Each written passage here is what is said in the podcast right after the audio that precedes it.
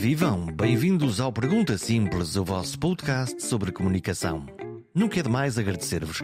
O programa fez 150 episódios.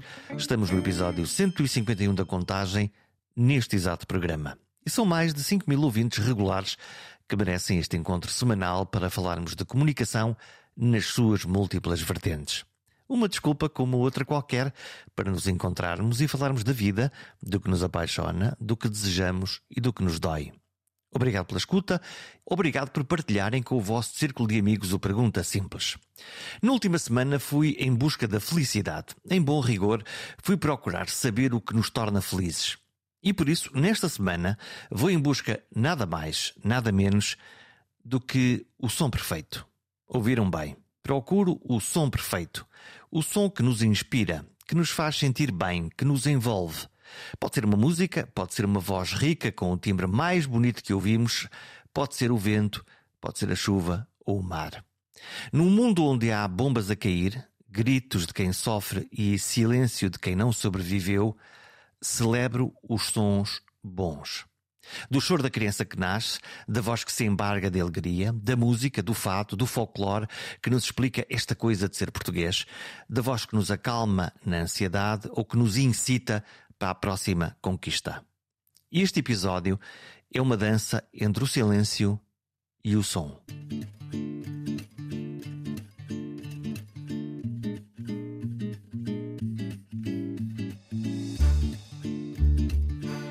De onde vem o som? Vem de todo lado, vem ter connosco a todo momento. Até estranhamos quando não vem de lado nenhum. Quando há o silêncio, a ausência de som. Até nos pode incomodar, o que nos obriga a preencher esse vazio. Uma das técnicas de entrevista que sempre gostei de usar é a de guardar um par de segundos de silêncio quando presinto que a pessoa com quem fala está prestes a dizer-me precisamente o que era obrigatório dizer. O silêncio apenas criou esse espaço. Depois as pessoas falam. Depois há o som omnipresente, vem da frente, de trás, dos lados, de cima, de baixo, da nossa garganta, do centro do nosso ouvido, o som imersivo, que se pode recriar em estúdio usando uns curiosos microfones em forma de orelhas humanas, para nos sentirmos ainda mais dentro do som. O som que pode pintar espaços com ambientes sonoros, quem não se lembra do eco das salas grandes ou da surdez das casas com muitas alcatifas ou cortinados pesados, ou da vibração sonora de um estádio de futebol, do centro comercial à hora de ponta, ou do cantor à capela nas ruas da cidade ou no terreiro da aldeia ao desafio, apenas com uma concertina. São tudo sons da nossa vida e dentro deles o da voz humana o mais belo dos instrumentos. Atentem nos primeiros segundos à voz que vos vou apresentar é de Manuel Faria, um arquiteto de sons, um criador de ambientes sonoros. Façam silêncio, subam o volume. Este programa é para degustar. Viva! Manuel Faria. Olá, Jorge. Músico, compositor, produtor. Todos o conhecemos eh, como uma das eh, pessoas que iniciou o Trovante. Sim. Eu peço desculpa, mas para mim será sempre o Estrovante. Não sei Pronto. o que é que temos aqui. Está temos aqui logo. Tá, é, é alguém que batizou no fundo da banda antes de, antes de ser. Obrigado por me receber aqui. Estamos no, no seu estúdio, no estúdio Indigo. Para quem não está habituado a estas coisas do som, é aqui que se criam spots publicitários, é aqui que se faz a magia do som. O que é que se faz aqui? Faz-se muita coisa. Não se fazem só spots publicitários. Eh, Gravamos música, música para cinema, música para televisão, eh, música para teatro. Gravamos também eh, discos de artistas, eh, de alguns artistas que, com quais trabalhamos. E fazemos muita pesquisa em duas áreas fundamentais: na área do audio branding e na área do áudio imersivo. E para quem não sabe nada sobre estas coisas do áudio, eh, o, o que é que é isso? Já vimos ali há bocadinho um auscultador que tem literalmente orelhas, orelhas Um humanas. microfone. Um microfone, um microfone, é verdade. Que, que serve para quê? Para que é que serve um microfone com orelhas? Ahm, serve para fazer gravações binaurais. O que é que é uma gravação binaural? Ah, nós, quando ouvimos, o- a maneira como nós ouvimos os sons, nós ouvimos numa esfera à nossa volta, não é? Nós, o- não é como os nossos olhos que têm um ângulo pequeno de 120 graus, nós temos 360 graus e os nossos ouvidos estão habituados a interpretar a direção de onde o som vem através das vibrações nestes pequenos lóbulos que as nossas orelhas têm. É quase um ato mecânico, é quase um, um pequeno eco que acontece dentro de. São pequenas reflexões as orelhas têm assim um, uma forma estranha. Se nós analisarmos com cuidado, tem uma parte que é o, o targus, o antitargus, tem todas estas partezinhas têm nomes. E cada partezinha destas serve para produzir reflexões que nós, desde muito bebés, nos habituamos a perceber que aquele tipo de som é um som que vem de trás. Portanto, se nós arranjarmos um par de microfones que também tenham orelhas, o, quando eles captam o som, captam o som com essas vibrações, com essas pequenas reflexões incluídas no som. Portanto, nós, no fundo, sem saber, programamos o nosso cérebro, porque é lá que estão interpretados a nossa capacidade de ouvir, a perceber que um determinado som, através da maneira como reverbera, da maneira como, como, como reflete, como reflete orelha, que ele vem daqui ou vem de lá. Exatamente. Para alguém que se dedica à engenharia da produção de som, isto serve para quê? Serve para muita coisa. Serve, por exemplo, para criarmos uh, ambientes sonoros uh, omnidirecionais por exemplo, se eu vou gravar a, a natureza, vou gravar um ribeiro num bosque, se levar um desses microfones, quando as pessoas ouvirem, ouvem o som todo à volta delas, não ouvem só o som que está em frente dos microfones. Portanto, ouvem numa perspectiva de quem lá está. Portanto, é aquela sensação de parece que eu, parece que eu estou lá. Parece que eu estou, estou imerso, nesse, imerso nesse mesmo som. Nesse campo sonoro. Porque primeiro o mono, lá está, tudo igual, na coluna esquerda, na coluna direita. Depois ofereceram-nos o estéreo, sim, sim. de um lado para o outro.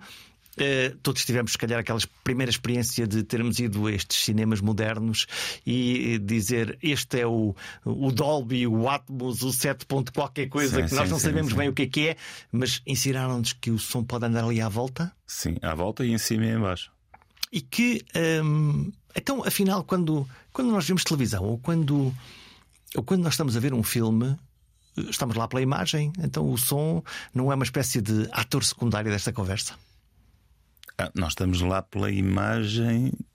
Alguns de nós estão lá pela imagem, ou seja, de facto, o ecrã e, e o sentido visual uh, é, é, predominante na sociedade moderna, mas já houve alturas que não, não era assim, não é? Em que o, o, a maioria dos animais uh, baseia-se no seu ouvido para a sua sobrevivência. O Jorge não vê, por exemplo, na savana, nem os felinos, nem os herbívoros têm olhos muito grandes.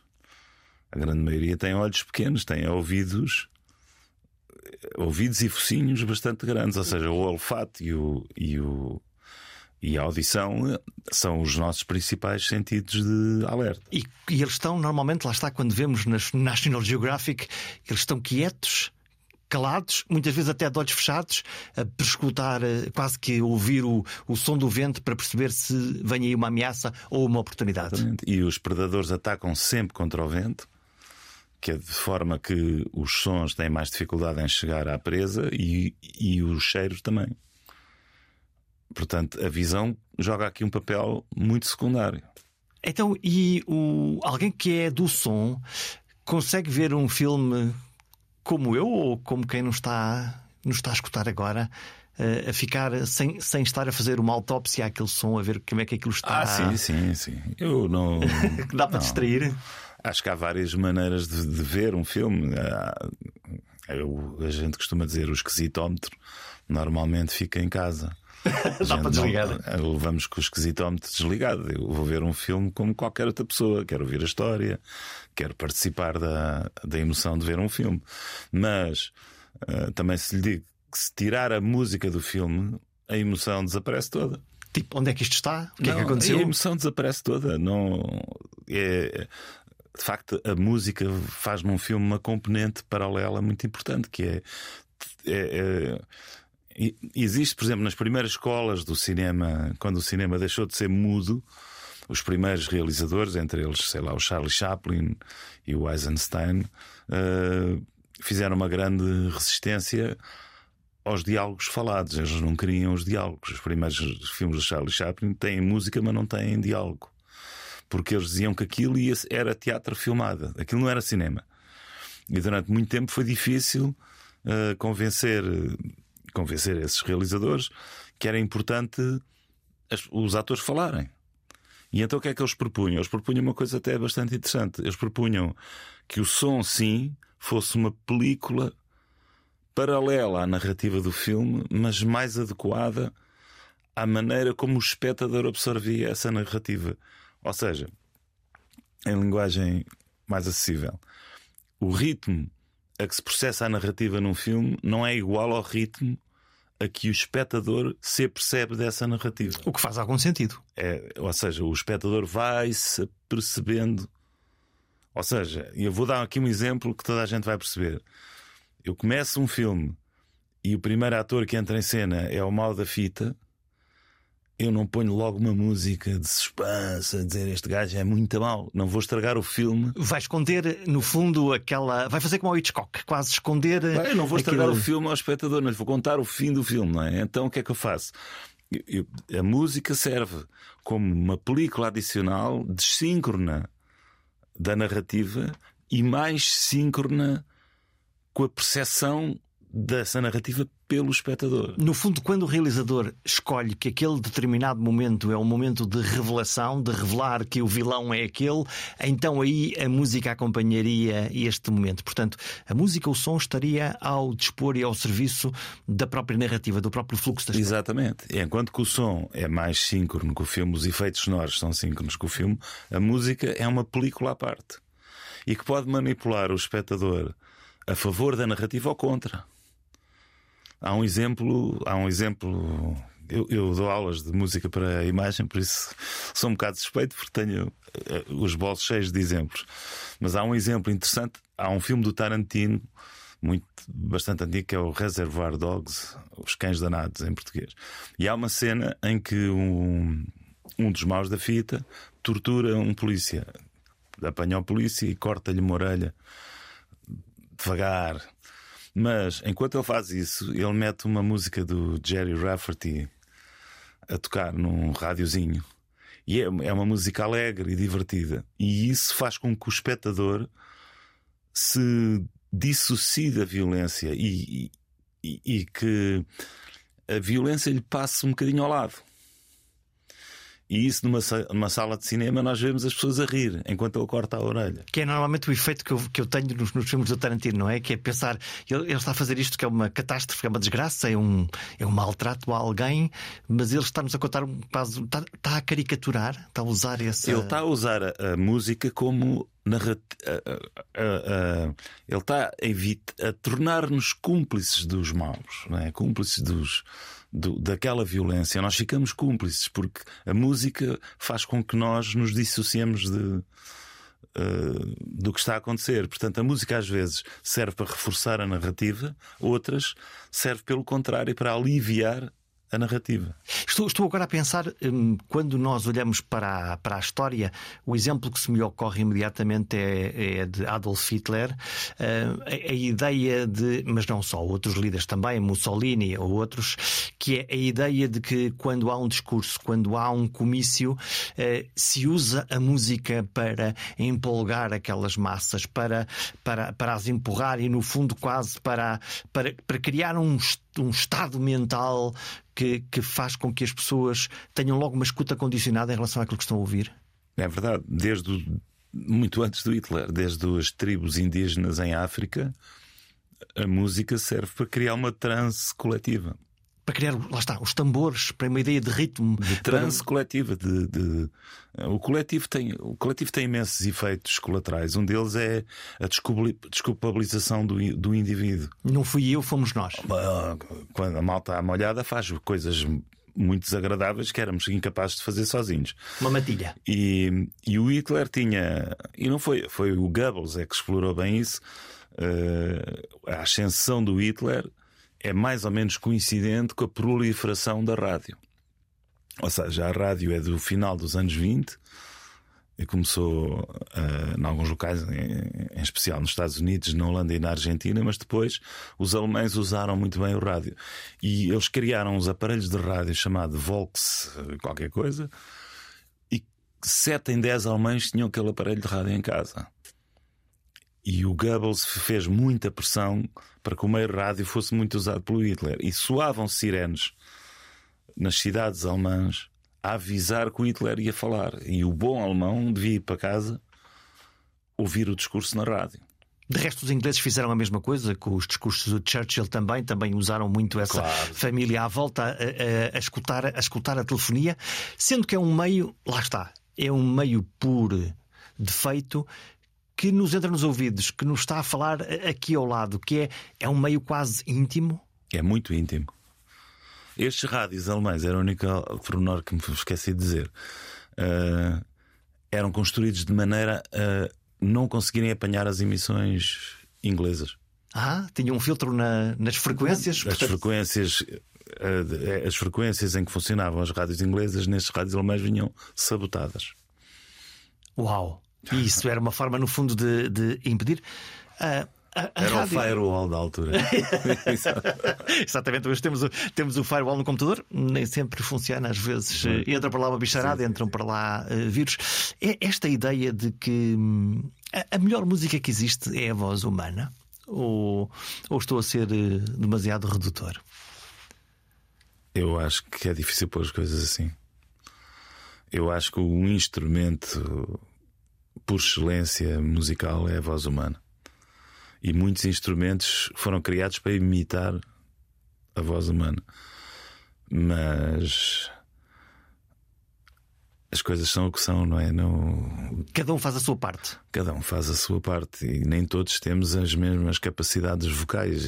Embora eh, todos consigamos cantar, há, um- uma história muito engraçada de um antropólogo que estava no Lesoto. O Lesoto é um, um pequeno país no coração da África do Sul.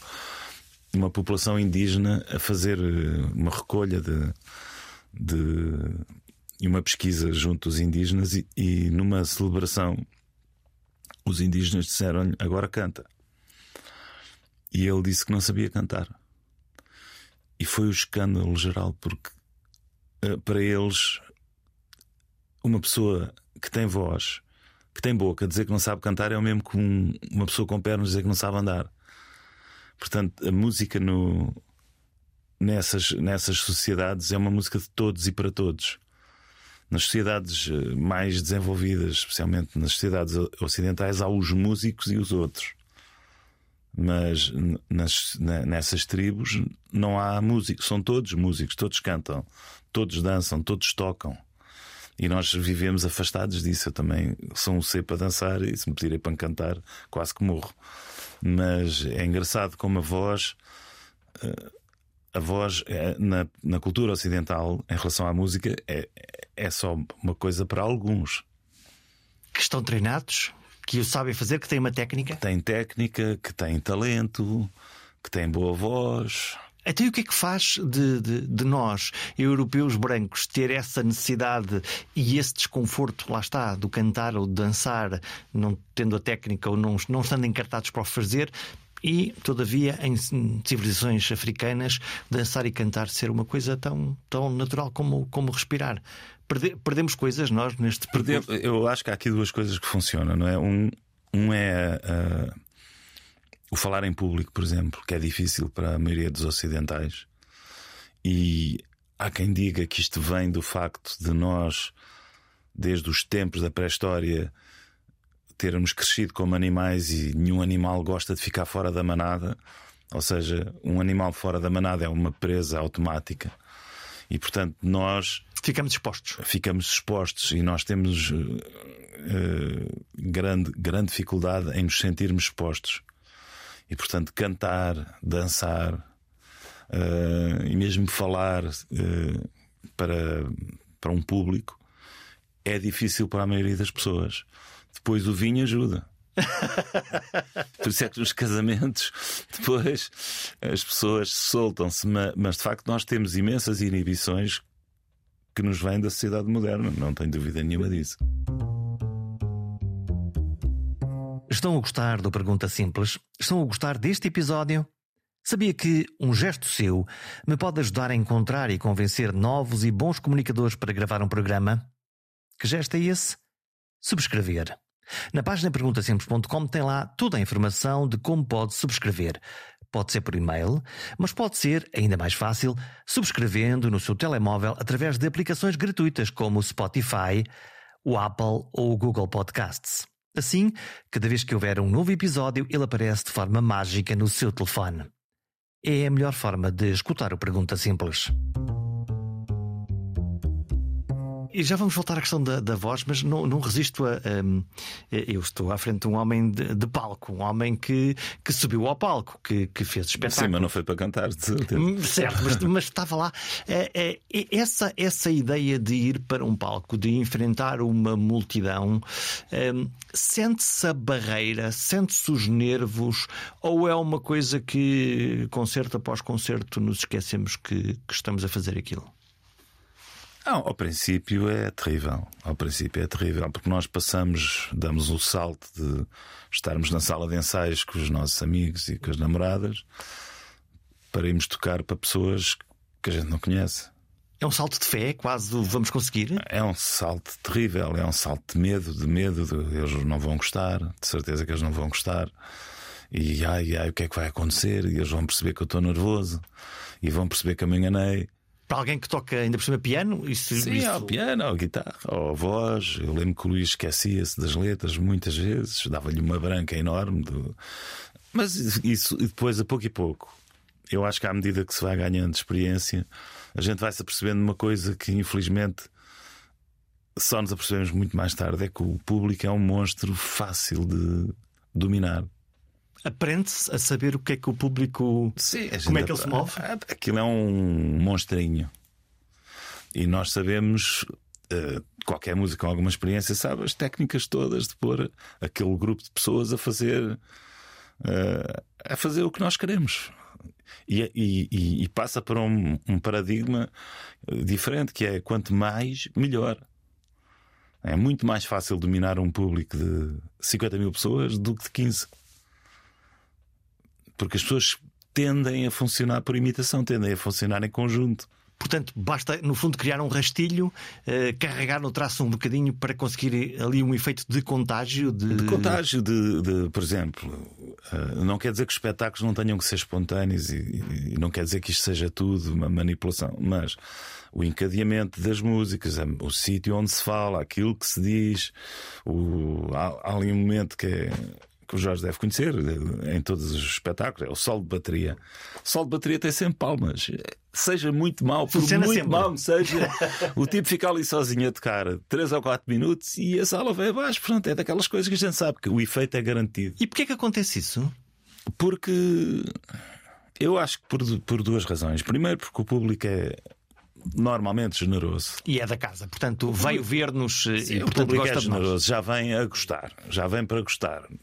E depois, porque não há vocabulário suficiente na maioria das pessoas para poder aferir se aquilo que está a ser feito é bom ou mau. Certo. E portanto, uh, aquilo é um bom momento. O tipo está ali a bater nas peles, pode não ser nada de especial.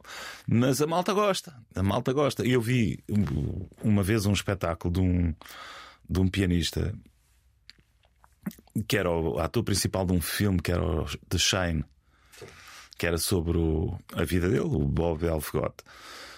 E, e ele veio a, a, Lisboa, o filme teve muito sucesso, e era um pai que não o deixava tocar o que ele queria, e ele queria era tocar Rachmaninoff, e o pai obrigava, e ele de facto era um, um, um homem com talento, mas não era um grande pianista. Já agora, para, para quem está menos familiarizado com a questão da música, há uma das peças de Rachmaninoff que é considerada uma das mais difíceis é de tocar. O terceiro concerto. Sim. Sim. E, é, e essa peça está, está no filme, ele, ele discuta essa, essa e é, peça. É, é uma peça terrível de tocar. Pronto. Ele, ele é o que é, mas ele não é um grande pianista. Portanto, ele encheu o, o CCB e eu estava com uma data de amigos a ver. E ele tocou uma sonata de Beethoven que, que eu adoro, que é o Waldstein. É, é, é, foi um sofrimento. Foi, ah, mas porquê? Porquê é que ele está a tocar isto? Mas a malta no fim, bravo, porque aquele público não está. Aquilo não é o público da música clássica. Nós não temos cultura para isso, não é? Esse não, é o... não é o público da música clássica. É aquele público que se calhar está a ouvir tudo aquilo pela primeira vez. E, e, e por um lado a gente pode dizer assim: ah, não, eles são os ignorantes. Por outro lado, se calhar o Bob Elfgott serviu de ponte. Uma porta de entrada? Para que aquela malta se interessasse mais tarde por música clássica. Às vezes funciona muito assim, eu lembro-me. Eu vi um filme, logo, olha, isto afinal é bonito, ah, isto é belo. A terceira e... vez que for ouvir.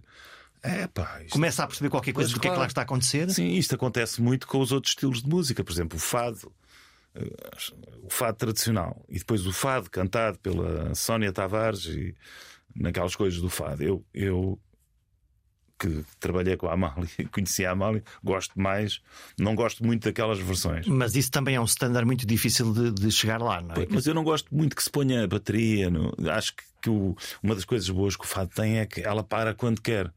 Eles metem aquele loop por baixo, portanto aquilo... Do, domina o, o, o, tempo da entrada e da sim, saída? Sim, sim, é ela é que manda. A sério? Ela é que manda e os guitarristas vão atrás dela, ela manda naquilo tudo o comando da voz da Amália era uma coisa. E ela depois tinha um guitarrista, que era o Carlos Gonçalves, que era a pessoa que melhor entendia uh, quando é que ela ia parar. Pá, eu às vezes com o Luís, que já tocamos juntos há muito tempo, nós fomos tocar os dois, piano e voz. Eu sei exatamente quando é que ele quer parar. Ele sabe quando é que eu quero parar, espera por mim. E se a gente puser um, um loop de bateria por baixo disso, isso vai toda a vida. Claro, porque há, porque há um ritmo que ah, está claro, lá marcado e, portanto, é, tem que respeitar é, aquele ritmo. O que é que acontece? Apesar de eu não simpatizar muito com essas versões, eu compreendo que para muita gente aquilo é uma ponte para se interessarem por outro tipo de música. E portanto para virem e para se juntarem e, e vamos e depois ouvirem, fazer um e para ouvirem. Eu acho que as pontes na música popular são muito importantes. Ou seja, coisas que estão a meio do caminho, que não são bem aquilo, mas que podiam ser muitas vezes são aquilo que faz com que a gente. Ah, não conhecia, não conhecia. E não conhecia, gostei. À próxima vez, se calhar, tenho mais facilidade em gostar. Há mais um adepto. Não resisto a perguntar, uh, Manel, e, e os quimbarreiros, como é que é? O que é que. O que, é que... Ah, eu gosto imenso. O que é que aquilo tem de fascinante? O que é, o que, é que Kim Barreiros tem de fascinante? O, não, o, tem, já, tem os inuendos, não é? Não, tem, para já tem... o, que ele, o que ele vai buscar, não é? Há uma herança na, na música brejeira, especialmente minhota, dessas frases com duplos sentidos, uma. uma um quase... pormenor, já agora eu sou um alto minhoto, por isso é que, por isso ah, é, é que estou a perguntar, é verdade, eu sou de Viena. Ah, boa. Eu acho. Eh, esses duplos sentidos eu sempre achei muita graça sempre gostei muito desse, dessa maneira brejeira de, de, de compor as palavras. Há umas com muita inteligência, há refrões levados da breca. É que ele escreve, mas na realidade nós no nosso cérebro estamos a escrever a outra parte. Ah, claro. Isso é que, é, isso é, que é, é, mágico e maravilhoso. Não, é giro. E eu acho que o Kim Barreiros faz aquilo com uma simplicidade e faz aquilo há tantos anos e foi sempre o mesmo. E eu acho que ele é daqueles artistas que eu não tenho como uh, apreciar, porque nunca vi o Kim Barreiros tentar fazer jazz, nem soul, nem, nem, nem outra coisa. É, aquilo é ele. E eu acho que há é, aquilo faz parte da cultura portuguesa e, e tem piada.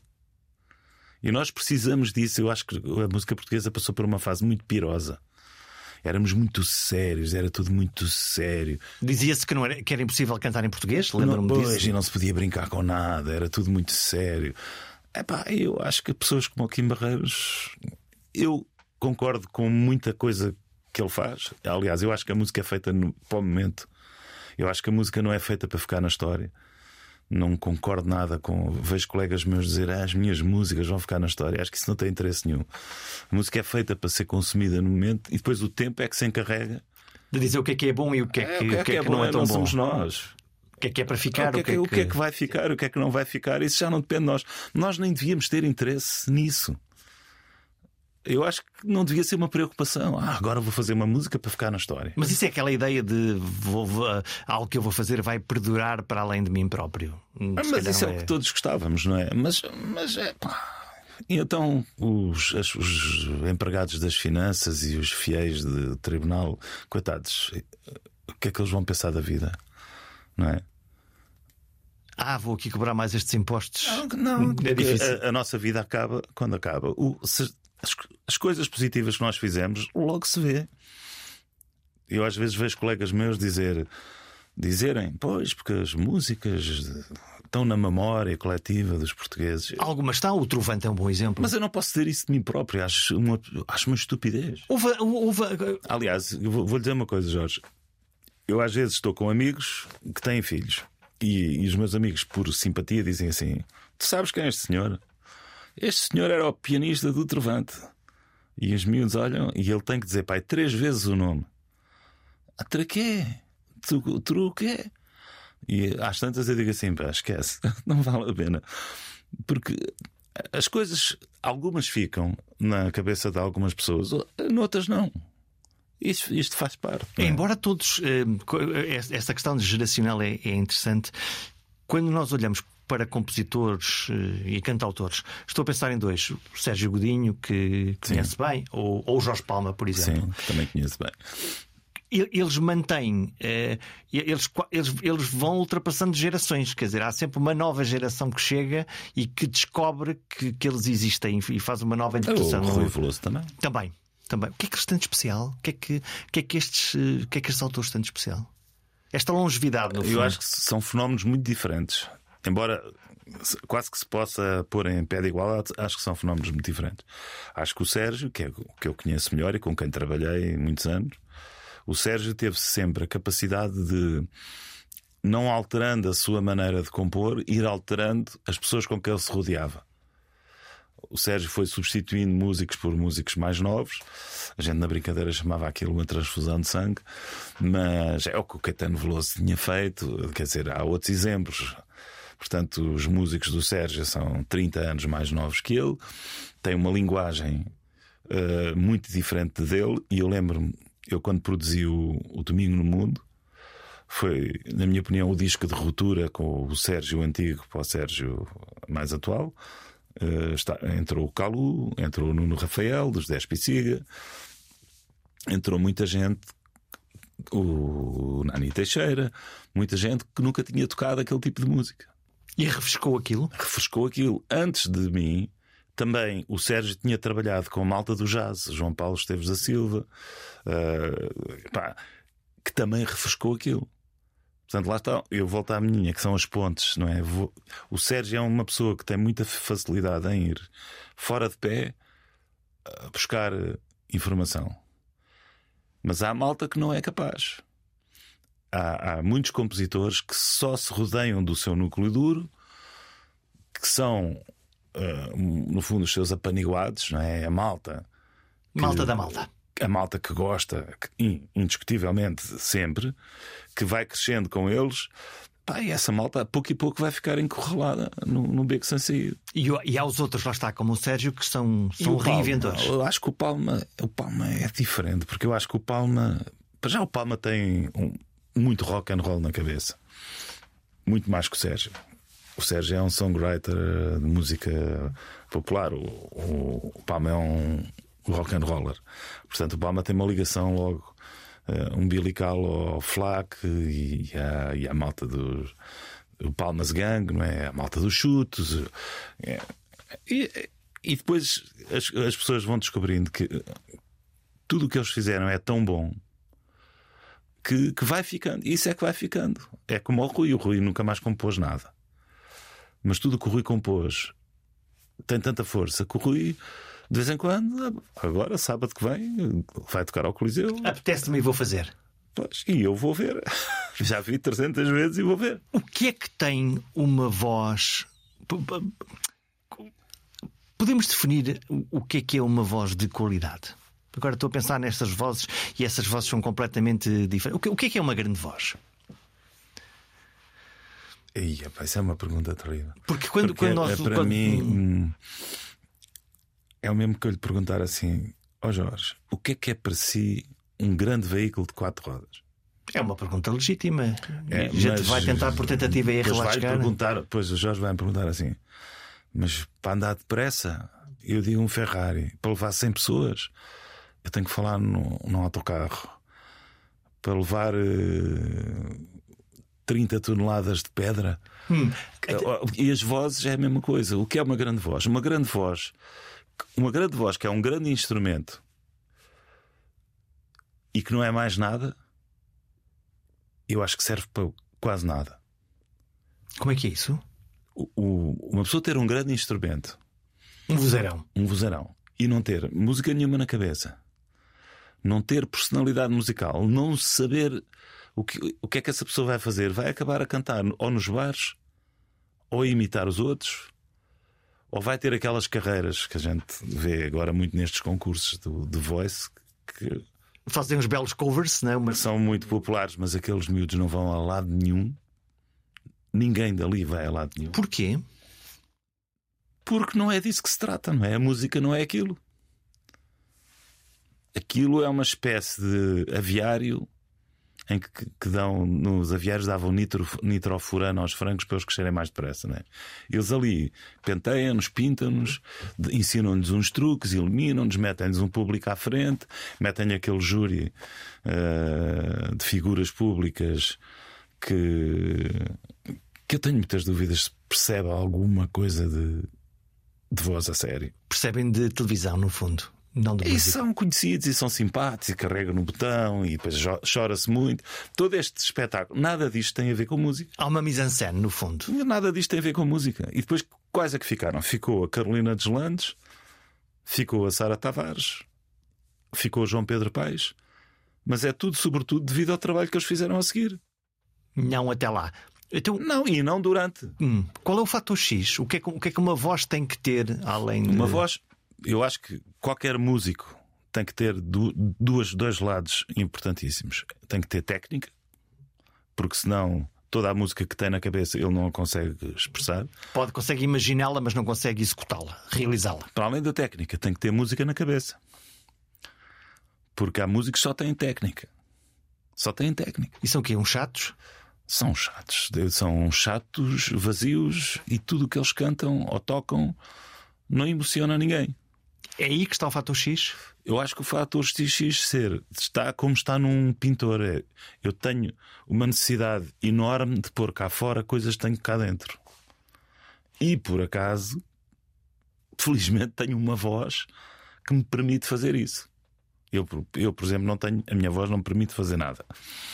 Mas eu, eu sinto aquela necessidade de criar música, de, de criar, de, de criar caminhos para onde os outros não tenham ido. E então vai à procura de vozes como instrumentos, vai à procura Vou de pessoas procura, que possam como fazer, eu não canto, interpretar tenho que procurar. eh, Tenho que, tenho que ir à, à procura de vozes, sim. Então, e quando nós, quando nós ouvimos eh, na publicidade aqu- aquelas vozes que nós não, que não esquecemos, eh, vozes de assinatura, vozes veludo, como é que lhe podemos chamar? Vo- ah, vozes faladas. Estamos a falar de vozes. Vozes faladas, sim. Se não seja só para cantar, que, eh, que aquela que nos, diga, que nos dizem este é o carro da sua vida, ou venha ao supermercado e hoje temos uma promoção. Essas vozes estão, na nossa, estão no nosso imaginário Sim, coletivo, sim, nós ouvimos-las. Sim.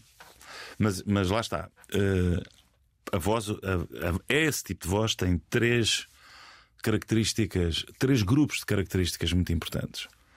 Um são as características físicas, ou seja, se a voz é, é- se a voz é áspera, se é oca, se é forte, se é aguda, se é grave. São as características físicas. Depois, e agora começa aqui o treino, é? as características de performance. Se tem boa dicção, O que é que fazemos com ela? é, se tem boa dicção, porque há pessoas que falam assim e não se percebe nada do que elas dizem.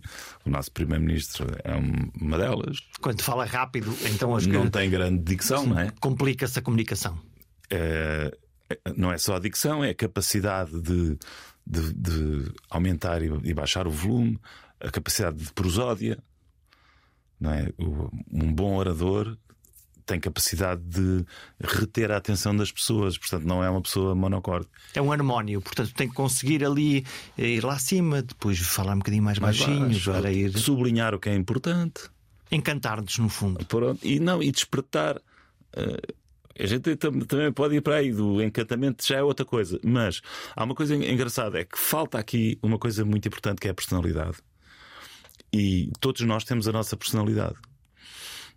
E os especialistas em personalidade dividem os grupos de personalidade em cinco e chamam aquilo o modelo Ocean, que é openness, é uma pessoa aberta, ou seja, são as pessoas mais criativas, mais curiosas. Depois o C é consciousness, ou seja, as pessoas mais conscientes, mais pés na terra, mais prudentes, mais organizadas. Depois o E é extroversion, portanto, no fundo, são pessoas extrovertidas. O A é agreeableness. Agreeableness é a empatia, preocupar-se com o próximo, o fazer coisas pelos outros, o sentir as dores dos outros. E o N é neuroticismo. E é engraçado que a gente, por exemplo, se vai escolher a voz, por exemplo, para um banco, a voz de um banco é sobretudo uma voz que tem consciousness forte e tem um agreeableness forte. E, e como, é que, como é que se consegue.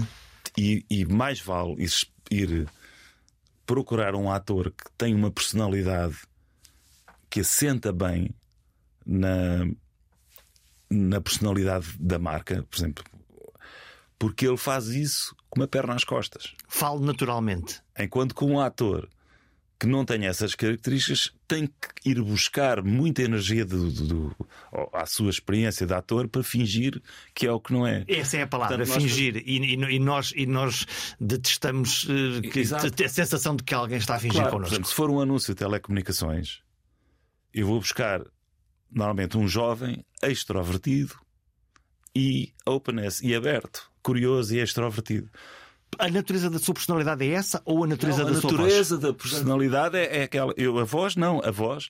Pois a voz, se eu lhe der um texto, ele vai, a personalidade dele vai, vai ficar para fora. E vamos ajudá-lo a interpretar aquele texto e a chegar ao ponto que nós queremos. Exato. Mas isto, se nós estamos a escolher, por exemplo, uma voz de companhia, que é uma relação muito. Já estamos a falar de audio branding, não é? É uma relação muito continuada com a marca. O que é que é o audio branding? O audio branding é a escolha ou a pesquisa da escolha dos tipos de som que a marca deve fazer adequadas à sua personalidade e ao gosto e ao, do target uh, para o qual está a comunicar. É aquilo que nos permite, mal ouvimos 3 segundos daquela voz, dizer: Olha, esta é a voz claro. da marca X. E isso é a fidelidade que a marca tem ao seu audio branding. Eu, nas minhas aulas, passo um segundo da música do James Bond. Um segundo um segundo. São tana e chega. Toda a gente sabe que é James Uau! Bond. Porquê? Porque é, é não só foi um, um audio branding muito bem feito, mas é a fidelidade e depois a consistência com que a marca usa aquilo, já lá vai para 60 anos, não é? E portanto faz parte de nós, no fundo, já ouvimos aquilo. O problema das marcas em Portugal, especialmente, é que estão sempre a mudar. Fazem uma campanha, usam uma música e usam uma voz. Fazem outra campanha, usam outra música. Porquê? Porque muitas vezes acham eh, que, o, que as campanhas são coisas isoladas. O pensamento é tão tático. E não é estratégico. No fundo, e é dizer... pouco estratégico. Porque, não, este filme tem que ter esta música. E depois este filme tem outra música qualquer. E, e, e, o que é que essas marcas muitas vezes fazem? Arranjam um sound logo, que é um, um fecho, que é sempre o mesmo, e que nós nos vamos habituando a ouvir. E acham que isto é suficiente? Em algumas, por exemplo, no continente é. Em algumas marcas é. Marcas que comunicam muito, que têm um grande volume de comunicação. Uhum. É muito importante terem este, este, este gancho, que é esse gancho que faz com que os consumidores se lembrem que aquela marca comunicou. Todavia, quando nós nos lembramos ou quando ouvimos publicidade a supermercados sobre as promoções e, e temos associado uma voz que já sabemos que é da, da, daquela marca, é, é, mais familiar, não é? Eu estou claro. mais disponível para ouvir aquela voz e para, e para a acolher, faz parte de mim. Depende, e depende como ela fala. Porque é que as grandes marcas faziam? Pegavam nos spots de rádio e mandavam spots de rádio para as lojas por economia de, de meios. O que é que acontecia? Já está feito? Já está feito. Agora vamos pensar em conjunto. O spot rádio tem 20 segundos, porque o tempo em rádio é caro. E portanto vão repetir aquilo ad nauseam. Pronto. Então, para que num supermercado eu ter. Eu tenho algumas restrições de tempo. Então é meu. Nenhuma. Então ele, ele, em vez de dizer aquilo em 20 segundos, Diz aquilo em 40, calmamente. Até, até, eu até gostava de ter um narrador que me acompanhasse das minhas compras de supermercado. Portanto, ele tem que usar essa voz Como contasse uma história? menos vendedora, mais próxima. E a outra coisa que a gente faz é tirar a música por baixo, porque nem todos os supermercados têm alta fidelidade. Portanto, Muito quanto poucos mais terão, é? e tem muito ruído. Portanto, quanto mais ruído, pior. Portanto, nós, eh, por exemplo, no continente, tirámos a música e pusemos o locutor da marca, a voz da marca, a fazer os spots muito mais devagar. Já viu que ali no peixe há 50%. Com- nesse tom. E, e isso para mim é, é uma evidência, não é? É óbvio. Porque lá está, cri- criou uma trilha sonora, um ambiente sonoro que me permite estar lá e, e ter aquela voz de companhia, quase como a voz da, da- dos comboios a dizer atenção na plataforma número 1 um, e eu digo, ok, está-me a informar e é algo que, que não é invasivo Exato. e que é útil. É, é a mesma coisa, por exemplo, nos call centers. A maioria dos call centers são fora do- das marcas, são outsourcing. E então, o Jorge deve ter essa experiência. Liga para o call center do, de uma coisa qualquer. Xarope de e- música e aparece intragável. Um, um loop de música de 10 segundos ridículo e vozes prima 1, prima 5, prima 7, prima 6, prima coisa.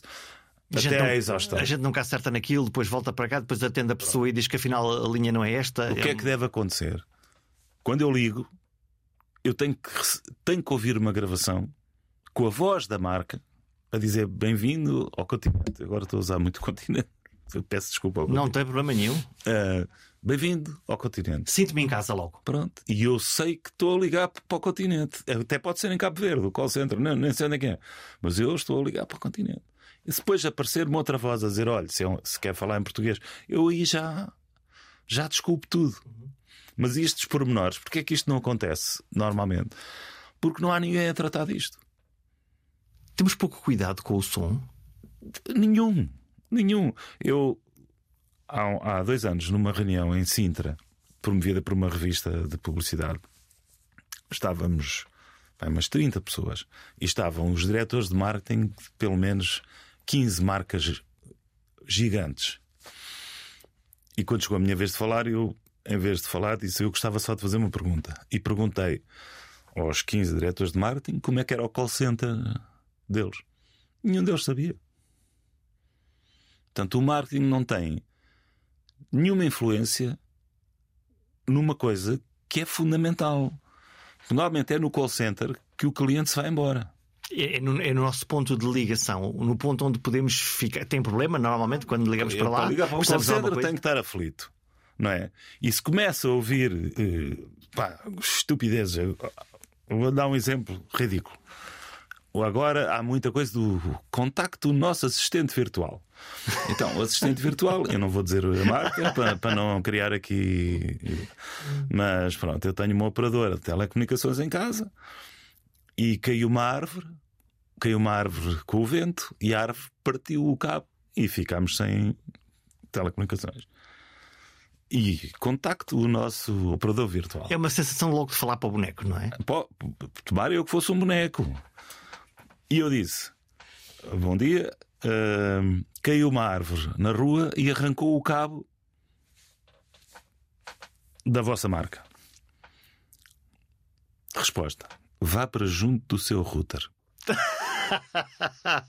Pá, e eu voltei a dizer: Volto a referir que o vosso cabo está partido no meio do chão, caiu uma árvore. Resposta: Desligue e volte a ligar o seu router. É chamar-nos estúpidos, não é? Não, não, mas é que isto é sempre naquele ponto em que, que alguma coisa falha e o, o marketing devia ter devia ter voz ativa sobre os call centers. É uma ferramenta de marketing fundamental onde se ganham e perdem clientes e estão totalmente ao abandono. E estamos a falar ao ouvido também, não é? Lá está a maneira como nos falam, é, é- é- é logo uma maneira como, como, nos, como nos, nos acolhem. Sei, ouvi dizer que há por aí um livro caminho que tem um curioso título que, que é o livro do mosquito e do vulcão. Sim, é o mosquito e o vulcão. O mosqui- Como é que é o homem do som que dedicou-se agora a, a fazer expedições? O que é que é o mosquito e o vulcão? Epá, é Aquilo é daquelas situações em que a gente acaba de escrever um livro e tinha um título provisório Eh, e eu não estava muito satisfeito com o título provisório, que é que é de chamar a isto, e depois de repente lembrei-me. O mosquito, uh, o nosso limiar mínimo de audição, aquilo que se está convencionado chamar os 0 decibéis, é o mínimo que o ouvido humano consegue ouvir, equivale a um som de mosquito a 3 metros. Portanto, abaixo desse limiar nós não conseguimos ouvir nada. Portanto, o mosquito, para a malta do som, é um bocado de um referencial. O mínimo som que a gente consegue ouvir. Não é junto à nossa orelha. Pode haver já aí algum ouvido a dizer, não, mas eu ouço muito bem. Ouves? Quando ele nos está a chatear, antes de nos picar. É, aquele... Mas o... até isso tem uma coisa engraçada: o mosquito faz aquele som de propósito para ver se nós estamos acordados ou não. Ah? Ele abana as asas de uma maneira diferente. Bicho esperto. Não, é, isso. Dá, Bicho dá, dá cabo da noite a qualquer um. O vulcão é o, ao contrário do mosquito, é o corresponde ao limiar máximo da dor da nossa audição, que é a erupção de um vulcão, que são 200 decibéis. Portanto, isto vai de 0 a 200 e todos os sons do mundo estão entre. Cabem lá. Cabem lá. E o que é que cabe no livro? No livro cabe muita coisa, cabe. uh, o livro é para toda a gente. Mas muita gente fala de decibéis sem saber o que é que são decibéis, portanto, tem ali uma parte de explicar o que é que são os decibéis e porque é que, porque é que nós falamos de som em decibéis, uh, como é que o som se comporta, uh, o que é que é o eco, o que é que é a reverberação. Tem essas coisas, primeiro, para ficarmos todos na mesma página. E depois falamos de música, de, do som na comunidade, de- dos vizinhos que incomodam os outros, do- dos hospitais que estão cada vez mais ruidosos. Há muito ruído à nossa volta, não é? O mundo está estupidamente ruidoso. É verdade. Isso, acho que é uma coisa. Eu acho que o mundo já está tão ruidoso que nós já ficamos viciados nesse ruído e já não conseguimos estar em silêncio. Por isso é que há muita gente. Eu conheço vários que chegam a casa, ligam a televisão com o, com o som porque faz companhia. Só porque está lá. Pois, exatamente. E, e eu- o grande objetivo do meu livro, para além de ser partilhar ideias de som com quem queira ler, é chamar a atenção para isto: que nós temos que começar a, a criar estratégias para termos menos ruído, porque o ruído afeta-nos interiormente. Nós depois não conseguimos estar em silêncio. Precisamos de, de estratégias para limpar. eh, Limpar as orelhas, como dizia o Murray Schaefer. Porque o silêncio tem essa coisa engraçada, porque é se ficarmos agora calados três segundos, as pessoas que lá estão do lado, metade delas, se calhar, eh, acordou agora e disse: ah, o que é que aconteceu nesta conversa? O que é que isto parou? Que é um. Que é um de de quem não está, quando, quando há um não preenchimento, há ali um quase um ups, o que é que aconteceu aqui? Sim, tal como o Aristóteles dizia que a natureza tem horror ao vazio, eh, a comunidade tem horror ao silêncio, digamos assim. E há alguma coisa que a gente Mas é- possa fazer para, para ir tentando eh, aplainar, ir, ir limpando esse ruído, ainda que se fosse de uma forma mais. Eu acho lenta? que há um processo de evangelização. Acho que todos devíamos ser mais eh, prudentes e mais cautelosos. E começa, começa por cada um de nós evitar. Eu evito fazer ruído que possa provocar, prejudicar outras pessoas. Sou muito sensível ao ruído. Sou muito sensível a querer dormir e estar. Mas- E, e depois, há uma coisa que é preciso perceber: é que muitas das coisas que nos incomodam estão dentro da lei. Ou seja, a lei portuguesa diz que não se pode fazer som acima de X decibéis. Mas os decibéis é uma medida eh, física de volume, não, não é mais nada. E uma das coisas que eu pergunto no livro é: o que é que é pior? Eu estar na cama e passa um avião por cima do meu prédio que são 80 e tal decibéis, ou o vizinho de dois, dois andares abaixo está a ouvir música e eu ouço aquele tum, tum, tum, que são 30 decibéis. Durante duas horas. O que é que é pior? Não é? E o que é que é pior? E porquê é que é pior? É pior por várias razões. Primeiro, porque eu sei que o avião tem que fazer barulho, porque senão não voa. Mas o vizinho não tem nada que estar a ouvir música. Ponham os assustadores. Já não são horas, não é? Depois eu sei que o avião vai passar e que o som vai acabar, do vizinho eu não sei. E portanto, como isto é tudo involuntário, o ruído é uma, para nós é involuntário, eu estou refém daquilo. E depois começo a fazer juízos morais que me enervam ainda mais. Portanto, o, o mais importante do ruído nem é bem o ruído, é o significado que tem para nós o ruído. Há um efeito de dominó. Há, há, há um efeito de escalado de dominó de, de, de, de e, e chega a um ponto que é insuportável. E há um exemplo muito engraçado que eu também falo no livro, que é uma aldeia em Inglaterra onde construíram uma linha férrea. E conscientes, os ingleses, sempre muito prudentes, foram perguntar na aldeia até que ponto o ruído do comboio os incomodava. Quando passavam um comboio verde, os aldeões, os aldeãos diziam que o comboio os incomodava cerca de 15% menos do que o vermelho, que fazia exatamente o mesmo som. Em princípio, comboios iguais. Não, não é em princípio. Rigorosamente iguais. Um é verde, o outro é vermelho. E o vermelho incomoda mais. A percepção. Porque os nossos sentidos estão sempre a funcionar em conjunto. E portanto, aqui, o som do vermelho incomoda muito mais do que o som do verde. Era intrusivo, mais intrusivo. Pois eu nem sei, eu nem sei se consigo saber porquê. Mas está lá e incomoda. Porque e é perceptível. é por ser vermelho, não, não, não está enquadrado na paisagem eh, e eu associo isso a um som mais alto.